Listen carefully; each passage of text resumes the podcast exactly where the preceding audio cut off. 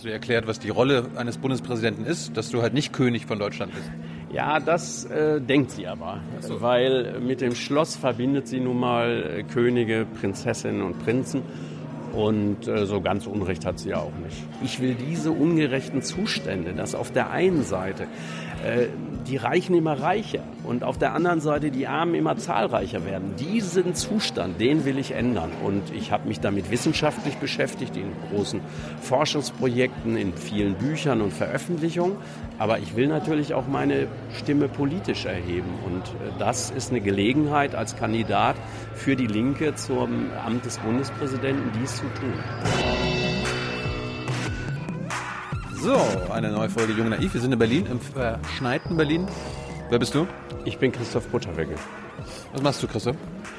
Ich bin zurzeit Kandidat für das Amt des Bundespräsidenten und reise viel herum. Liebe Hörer, hier sind Thilo und Tyler. Jung und Naiv gibt es ja nur durch eure Unterstützung. Hier gibt es keine Werbung, höchstens für uns selbst. Aber wie ihr uns unterstützen könnt oder sogar Produzenten werdet, erfahrt ihr in der Podcast-Beschreibung. Zum Beispiel per PayPal oder Überweisung. Und jetzt geht's weiter.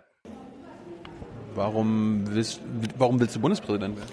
Naja, erstens mal denke ich, es ist ganz sinnvoll, wenn es in einer Demokratie äh, politische und personelle Alternativen gibt. Das heißt, eine Wahl, bei der eigentlich nur Frank-Walter Steinmeier zur Wahl steht, ist eigentlich keine Wahl. Und deswegen finde ich, es müsste schon auch jemand anderes kandidieren. Und ich fand, dass das Thema, mit dem ich mich jetzt seit vielen Jahren und Jahrzehnten beschäftige, die soziale Spaltung im Land, Armut und Reichtum und was daraus hervorgeht, auch an Gefahren für die Demokratie, dass das eigentlich eine Thematik ist, die mehr öffentliche Aufmerksamkeit verdient.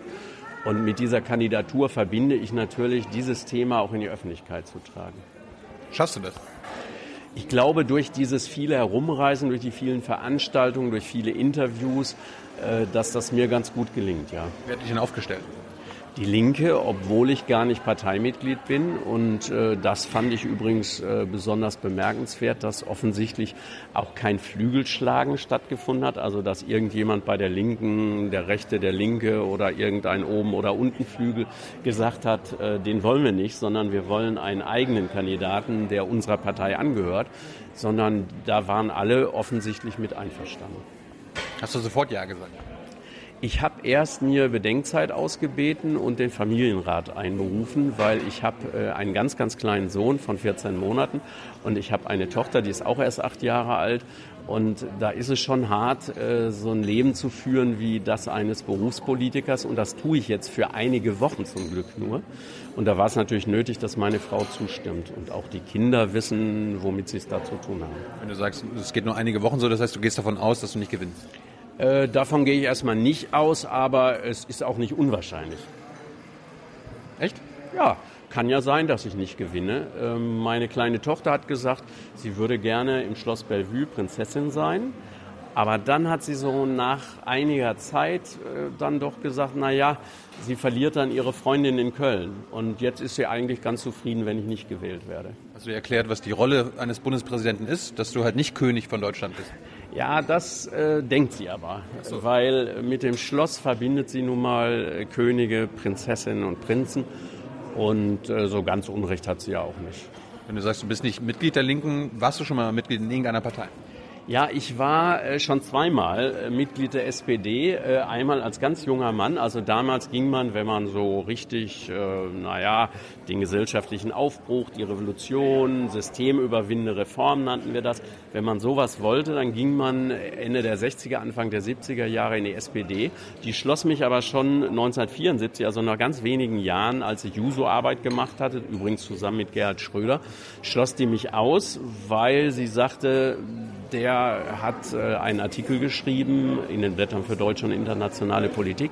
Der hieß die rechte Herausforderung und da habe ich den gerade ins Amt gekommenen Helmut Schmidt bezichtigt, der würde die SPD sehr weit nach rechts führen, so dass etwas salopp ausgedrückt, die CDU sich ins gemachte Bett werde legen können. Und genau das trat 1982 bei Helmut Kohls Machtübernahme dann auch ein.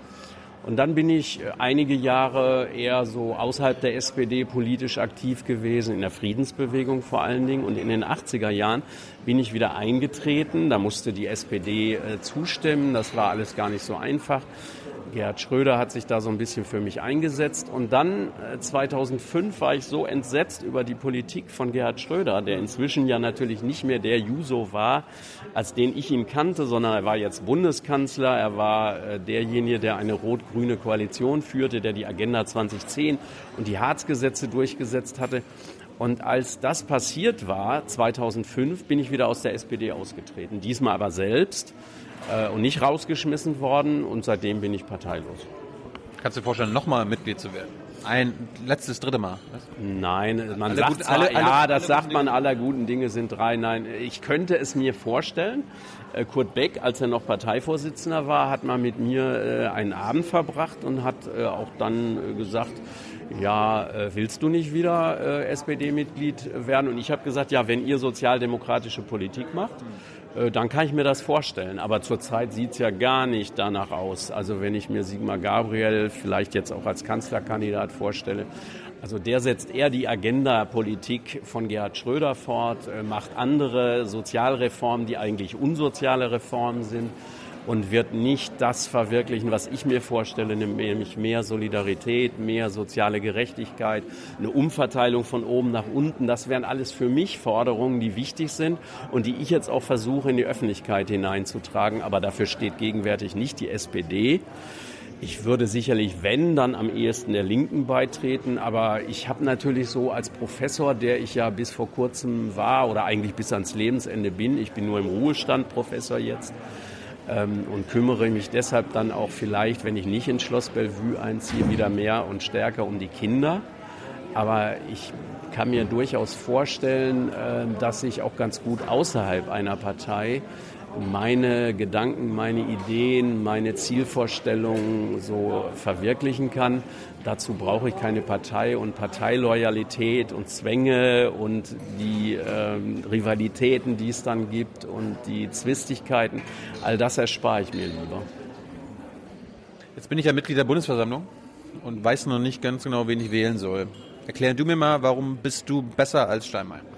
Naja, ich will jetzt nichts über andere Kandidaten sagen, das äh, ziemt sich nicht, aber äh, wenn es um das höchste Staatsamt geht, dann beurteilt man nicht die Mitbewerber. Leider gibt es keine Mitbewerberin. Ich wäre übrigens sehr für eine erste Bundespräsidentin ge gewesen, aber leider äh, eine Geschlechtsumwandlung, äh, ja, das war nun auch nicht das Richtige. Ja, du, Und du hättest den Linken sagen können, nein, nominiert mich nicht sondern nominiert eine Frau? Naja, dazu muss man wissen, dass vor fünf Jahren äh, ich zurückgezogen habe, eine Kandidatur für die Linke, die mich damals auch schon äh, gebeten hatte, gefragt hatte, ähm, zugunsten von Beate Glasfeld, die äh, Kurt Georg Kiesinger, den äh, Bundeskanzler der CDU, der äh, schon mal ein Nazi äh, gewesen war, den hatte sie geohrfeigt und Beate Glasfeld, also als Nazi-Jägerin hoch angesehen. Da habe ich gesagt, eine so respektable Frau. Äh, gegen die kandidiere ich da nicht. Äh, und die ist dann äh, nominiert worden, aber unterlegen gegen Joachim Gauck. Ähm, ich bin der Meinung, es wäre an der Zeit, eine Frau äh, zur Bundespräsidentin zu machen. Aber die Grünen beispielsweise äh, haben jetzt keine äh, Frau nominiert. Und deswegen ist es wichtig, dass eine soziale Alternative auch steht zu dem Kurs des Weiter so. Also für mich ist ein gemeinsamer Kandidat von CDU, CSU und SPD natürlich das Symbol für ein Weiter so in der Großen Koalition beispielsweise. Und da möchte ich ein Signal setzen für Rot-Rot-Grün, weil ich glaube, nur mit einem Politikwechsel kann man die Bundesrepublik sozialer, gerechter gestalten, sie auch äh, human und friedlich entwickeln. Und äh, deswegen äh, kandidiere ich als äh, Bundespräsident. Eine der Waffen, in Anführungsstrichen, eines Präsidenten sind ja seine Reden. Hast du schon mal in deinem Leben eine große Rede gehalten? Na, ich bemühe mich immer. Ich halte alle Reden völlig frei. Das könnte man wahrscheinlich als Bundespräsident äh, nicht. Äh, insofern äh, müsste ich das erst so richtig lernen. Aber ähm, reden, glaube ich, kann ich. Und in der Tat ist ja das Wort die wichtigste Waffe des Bundespräsidenten, der sonst eher Repräsentationspflichten hat. Äh, und diese Worte würde ich versuchen zu benutzen, um die Gesellschaft aufzurütteln. Also ich finde, der Bundespräsident hat die Aufgabe, die Gesellschaft auf Probleme hinzuweisen, wie zum Beispiel die soziale Frage, wo äh, Millionen von Menschen äh, in der Situation sind, dass sie zum Beispiel nicht wissen, wie sollen sie die Miete bezahlen. 350.000 Haushalten wird im Jahr der Strom oder das Gas abgestellt. Also da machen mit anderen Worten Kinder Hausaufgaben im Dunkeln im Extremfall. Äh, diese Situation zu verändern. Auf der anderen Seite ist da ähm, das reichste Geschwisterpaar unseres Landes, Susanne Klatten und Stefan Quandt, die äh, Quandt-Erben. Äh, die haben im letzten Jahr, im Frühjahr 2016, 994,7 Millionen Euro nur an Dividende aus BMW-Aktien bezogen. Und jetzt bin ich nicht der Anlageberater oder der Steuerberater dieser äh, reichsten Familie im Land. Ähm, aber ich kann mir vorstellen und ich weiß sogar, äh, dass die nicht nur äh, BMW-Aktien haben, sondern die haben auch andere Aktien, die haben auch andere Wertpapiere, nicht nur Aktien. Die haben auch Grundstücke, Immobilien, Felder, Wälder, äh, Luxusjachten, Privatflugzeuge, alles, was zu so einem unvorstellbar großen Reichtum gehört. Und äh, wenn man den Reichtum nicht antastet, äh, dann wird man auch die Armut nicht wirksam bekämpfen. Und ich habe den Eindruck, ähm, ja, dass viele auch gar nicht über den Reichtum reden wollen, aber dann sollen sie auch über die Armut schweigen. Und wenn ich mir den fünften Armuts- und Reichtumsbericht äh, der Bundesregierung angucke, der jetzt gerade im Entstehen ist, dann sehe ich, dass auch da wieder beschwichtigt, beschönigt wird, dass es zum Beispiel um verdeckte Armut gar nicht geht. Also um Menschen, die zum Beispiel nicht wissen, dass sie Grundsicherung im Alter beantragen könnten, die nicht wissen, dass sie ihnen zustünde, als Kleinstrentner aufstockend die Grundsicherung in Anspruch zu nehmen, die Angst haben vor den Behörden oder die zum Beispiel sich schämen oder zu stolz sind die aus diesen oder auch aus anderen Gründen nicht zum Amt gehen und Grundsicherung beantragen. Und da sitzen wie eine alte Frau, die mir in einer Live-Sendung des Deutschlandfunks, ich saß in einem Studio in Köln und sie rief aus München an, in der Stadt saß sie, wo dieses reichste Geschwisterpaar diese unvorstellbare Summe von fast einer Milliarde Euro da als Einkommen aus ihren Aktien bei BMW bezogen hat. Und da schilderte diese alte Frau, wie sie abends im Dunkeln sitzt, äh, um nicht, um Strom zu sparen, äh, und vor einem Glas warmer Milch, weil ihre Oma ihr in der Kindheit erzählt hatte, äh, dass man bei warmer Milch, wenn man die trinkt, den Hunger nicht spürt. Und da ist es mir wirklich kalt den Rücken runtergelaufen. Ich will diese ungerechten Zustände, dass auf der einen Seite äh, die Reichen immer reicher und auf der anderen Seite die Armen immer zahlreicher werden. Diesen Zustand, den will ich ändern. Und ich habe mich damit wissenschaftlich beschäftigt, in großen Forschungsprojekten, in vielen Büchern und Veröffentlichungen. Aber ich will natürlich auch meine Stimme politisch erheben. Und äh, das ist eine Gelegenheit als Kandidat für die Linke zum Amt des Bundespräsidenten, dies zu tun. Brauchen wir nicht so, eine, so ein reiches Geschwisterpaar wie die Quanz, damit die als Vorbild dienen für den Rest der Gesellschaft, damit die Armen sich sagen, hey, so reich möchte ich auch mal werden? Ja, bei uns äh, gilt in der Tat Reichtum als so eine Art Belohnung für, ähm, dass man viel äh, geleistet hat, dass man sich angestrengt hat, dass man fleißig war. Das ist übrigens das Aufstiegsversprechen der alten Bundesrepublik gewesen. Wohlstand für alle hat Ludwig Erhard ein Buch 1957 genannt, also der spätere Bundeskanzler. Ähm, aber dieses Versprechen gilt ja schon lange nicht mehr, sondern heute sind im Niedriglohnsektor äh, eben nicht nur gering Qualifizierte beschäftigt, nicht nur Menschen, wo man sagt, naja, die haben sich nie angestrengt, die haben sich nicht gebildet, äh, deswegen äh, sind sie zu Recht da, wo man wenig verdient. Nein, äh, drei Viertel aller im Niedriglohnsektor Beschäftigten haben eine abgeschlossene Berufsausbildung und elf Prozent haben sogar einen Hochschulabschluss. Und trotzdem ähm, haben sie so wenig, äh, was sie an Lohn oder Gehalt nach Hause tragen, äh, dass im Grunde äh, sie nichts ansparen können, dass sie ähm, ja von der Hand in den Mund leben. 20,2 Prozent aller Menschen in der Bundesrepublik haben kein Vermögen. 7,4 Prozent haben ein negatives Vermögen, das heißt mehr Schulden als Vermögen. Und da finde ich, dass es so reiche Leute gibt auf der anderen Seite wie die Quanz, Klattens.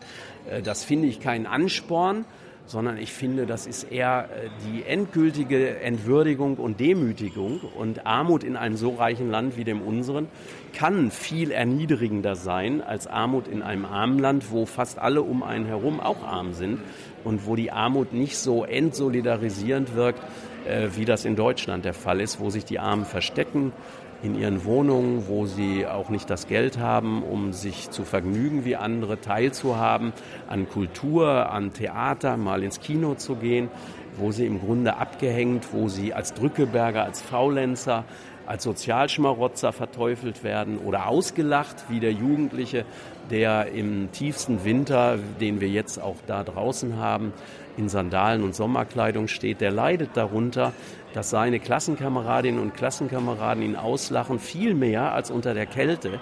Und das macht man sich nicht klar, wenn bei uns gesagt wird, naja, das ist so bei uns keine wirkliche Armut, von Hartz IV zu leben sondern wirkliche Armut ist in Kalkutta statt in Köln mit Hartz IV, in Kalkutta an der Straßenecke zu verhungern. Äh, ich bin der Auffassung, da machen wir es etwas zu leicht. Wann bin ich aus deiner Sicht arm und wann bin ich aus deiner Sicht reich? Also reich äh, ist man dann, äh, wenn man so viel an Vermögen hat, dass man keine Angst haben muss, äh, jemals arm zu werden, dass man davon leben kann. Und zwar nicht, indem man das Vermögen aufzehrt, sondern von den Zinsen. Und da die Zinsen gegenwärtig äh, sehr niedrig sind, die man bekommen kann, als Reicher sind sie schon etwas höher als als Durchschnittsverdiener. Wenn ich zur Bank gehe und da Geld anlegen will, da glaube ich schon, dass ein Milliardär oder ein Multimillionär erheblich mehr an Zinsen bekommt. Aber man braucht heute ein größeres Vermögen, um reich zu sein. Ähm, und ähm, Reichtum ist nicht, äh, das komme ich nochmal auf den fünften Armuts- und Reichtumsbericht der Bundesregierung zu sprechen, da wird gesagt, wer zwei oder dreimal so viel an äh, Monatseinkommen hat, äh, wie das mittlere Einkommen beträgt, der ist einkommensreich. Das heißt, ähm, jemand, der zum Beispiel 3.400, 3.500 Euro Monatseinkommen hat, netto, der ist demnach einkommensreich. Das heißt, ein Oberstudienrat wird zum Reichen erklärt und äh, Susanne Klatten und Stefan Quandt würden sich wahrscheinlich totlachen, äh, wenn sie das hören würden. Ähm, arm ist man, äh, da muss man vielleicht unterscheiden. Absolut arm ist, wenn, wenn, man die Grundbedürfnisse nicht befriedigen kann. Also wenn man nicht genug zu essen hat, wenn man kein sicheres Trinkwasser hat, wenn man nicht eine nicht RTL klimatisch ja, das würde ich eher jetzt als relativ arm ansehen. Wenn man äh, kein geistig, Fernsehen geistig hat, äh, ja gut, äh, RTL muss man ja nicht unbedingt gucken, aber ähm, relativ arm ist man dann, wenn man ähm, ein Dach über dem Kopf hat beispielsweise, wenn man auch medizinische Grundversorgung hat, wenn man genug zu essen hat, aber nicht teil hat an vielem, was in der Gesellschaft als normal gilt. Also wenn man zum Beispiel nicht ins Kino gehen kann, vielleicht auch wenn man nicht Fernsehen gucken kann, weil man nicht das Geld für so ein Apparat hat oder das Geld für was anderes braucht. Häufig steckt man dann allerdings als relativ armer, also als jemand, der arm ist in einem reichen Land wie dem unseren, steckt man das Geld in solche Statussymbole, wie zum Beispiel den Flachbildschirm, zumindest war das mal früher, das bunteste und neueste Handy, ähm, um zu zeigen, ich gehöre auch dazu und hat dann vielleicht nicht mehr genug, äh, um zum Beispiel äh, sich gesundes Essen zu leisten. Kannst, kann man das irgendwie quantifizieren? Also irgendwie 500 Euro im Monat oder Hartz IVler? Oder kann, also, kann man auch, obwohl man eine Arbeit hat, arm sein in Deutschland? Ja, das ist auf jeden Fall so. Ähm, jeder Zehnte, der arbeitet, ist auch armutsgefährdet. Und der Niedriglohnsektor ist sogar für mich, also Menschen, die arbeiten, der Niedriglohnsektor ist für mich das Haupteinfallstor für heutige Erwerbs- und spätere Altersarmut. Und dieser Niedriglohnsektor ist inzwischen so breit wie in fast keinem anderen europäischen Land. 24,3 Prozent aller Beschäftigten sind in diesem Niedriglohnsektor tätig. Das heißt, sie verdienen weniger als 9,30 Euro pro Stunde. Äh, und ich finde das erschreckend, dass sich die Armut gewissermaßen auf diese Art und Weise mehr und mehr in die Mitte der Gesellschaft hinein ausbreitet und sich dort auch zu verfestigen droht. Bist du arm oder reich? Äh, ich bin äh, wohlhabend. Also das ist gewissermaßen dazwischen. Ich bin nicht arm, äh, weil ich äh, als Professor gut verdient habe und auch jetzt im Ruhestand natürlich eine Pension habe, ähm, die es mir ermöglicht, also sogar nach den Kriterien der Bundesregierung reich zu sein. Ich würde es eher als wohlhabend bezeichnen. Also arm bin ich nicht, aber reich bin ich auch nicht, weil ich habe eben nicht Millionen auf der Bank. Ähm, aber ich gehöre jetzt, wenn man so will, zur Mittelschicht, aber auch zu denjenigen, die vielleicht vielleicht weil es schon eher die mittlere äh, Mittelschicht ist, ähm, keine Angst hat vor dem sozialen Abstieg. Aber immer mehr Menschen bei uns haben diese Angst und wenn sie das in der Mittelschicht haben, dann, das ist traditionell in Deutschland so, äh, das war nach der Weltwirtschaftskrise oder in der Weltwirtschaftskrise 1929, 1932 so, da war der Aufstieg der Nazis. Da sind Menschen, die im Kleinbürgertum beheimatet waren sozial, aus ihrer Angst haben sie sich den Nazis im Grunde zugewendet und sich politisch nach rechts orientiert. Das war so, als die Rezession 1966, 67 in der alten Bundesrepublik zum ersten Mal so eine Wirtschaftskrise war, wo die Arbeitslosigkeit auf, damals war das ganz schrecklich, für die Jüngeren gesagt, 500.000 offiziell registrierte Arbeitslose gab es da in der Rezession 1966, 67. Das war nach der Vollbeschäftigung in diesem sogenannten Wirtschaftswunder was ganz Erschreckendes. Und da hat die NPD es 1969 mit 4,3 Prozent der Zweitstimmen fast geschafft, in den Bundestag zu kommen und damit die Wahl von Willy Brandt zum Bundeskanzler zu verhindern. Und heute wenden sich viele der AfD zu, wenn sie Angst vor dem sozialen Abstieg haben, weil ich interpretiere das jetzt mal, sie das Gefühl haben, wenn man noch jemanden unter sich hat, also zum Beispiel die Migranten, die Flüchtlinge, dann geht es einem schon irgendwie besser. Auch wenn man selber Angst hat, abzusteigen oder abzustürzen, ist es immer noch klasse, man hat so einen Fußabtreter. Und wer das in unserer Gesellschaft hoffähig gemacht hat, das war Thilo Sarrazin, für mich der geistige Gründungsvater der AfD. Der hat 2010 mit seinem Buch Deutschland schafft sich abgesagt, diese Migranten muslimischen Glaubens, die haben nicht äh, denselben Intellekt, äh, die haben nicht denselben IQ wie wir, die sind im Grunde minderwertig, die sind im Grunde Untermenschen. Und da fühlte man sich ganz, ganz toll natürlich, äh, weil äh, wenn man die noch unter sich hat, dann kann es so schlimm ja auch nicht sein, wenn man vielleicht ein bisschen von seinem Wohlstand abgeben muss. Kannst du also nachvollziehen oder verstehen, warum die AfD so stark wird? Ja, ich kann es äh, verstehen. Ich finde nur diese politische Radfahrermethode verheerend, dass man nach oben buckelt und nach unten tritt. Also ähm, stattdessen müsste man sich doch als Angehöriger der Mittelschicht, der Angst vor dem sozialen Abstieg hat, wehren gegen die da oben, gegen die Finanzjongleure, gegen die Spekulanten, gegen diejenigen, die die Finanzkrise ausgelöst haben.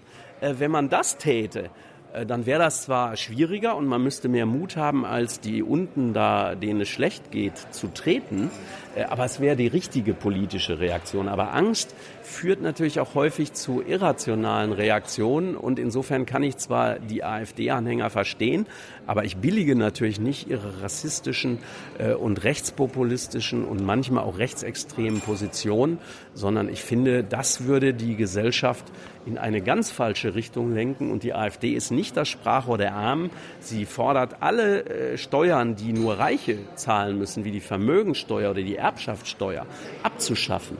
Ähm, und sie will Hartz IV zum Beispiel verschärfen. Äh, das heißt, sie macht eine Politik gegen die Armen und die Menschen müssten das erkennen, dass das nicht ihre politische Heimat sein kann. Liebe Hörer, hier sind Thilo und Tyler. Jung und naiv gibt es ja nur durch eure Unterstützung. Hier gibt es keine Werbung, höchstens für uns selbst. Aber wie ihr uns unterstützen könnt oder sogar Produzenten werdet, erfahrt ihr in der Podcast-Beschreibung. Zum Beispiel per PayPal oder Überweisung. Und jetzt geht's weiter. Zum Schluss, ähm, eine Aufgabe des Bundespräsidenten ist auch Gesetze zu unterschreiben. Welche Gesetze würdest du nicht unterschreiben?